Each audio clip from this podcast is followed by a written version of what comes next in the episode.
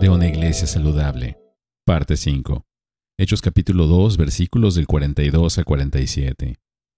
Y se dedicaban continuamente a las enseñanzas de los apóstoles, a la comunión, al partimiento del pan y a la oración. Sobrevino temor a toda persona, y muchos prodigios y señales se hacían por los apóstoles. Todos los que habían creído estaban juntos y tenían todas las cosas en común Vendían todas sus propiedades y sus bienes y los compartían con todos, según la necesidad de cada uno.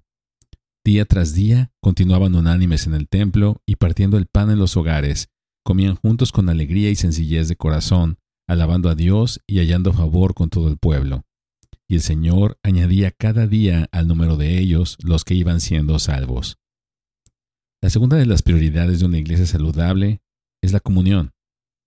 De los versículos 44 al 45 se desprende otro principio sobre esta comunión, sobre este compañerismo, el cual contempla compartir juntos también en las cosas materiales.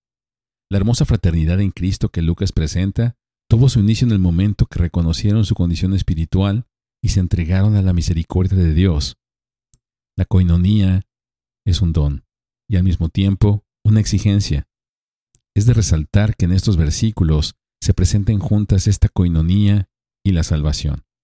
Es imprescindible reconocer que en esta comunidad, que en esta comunión cristiana, se completa la salvación personal. Nos convertimos en personas en comunidad en virtud de nuestras relaciones con los demás. El versículo 44 no está prescribiendo una vida comunal para el pueblo de Dios en todas las situaciones.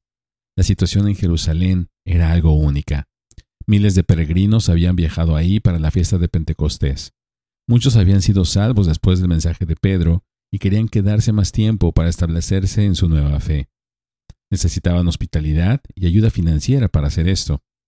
Para satisfacer estas necesidades, la iglesia abrió sus hogares y sus bolsillos para ayudar a los necesitados.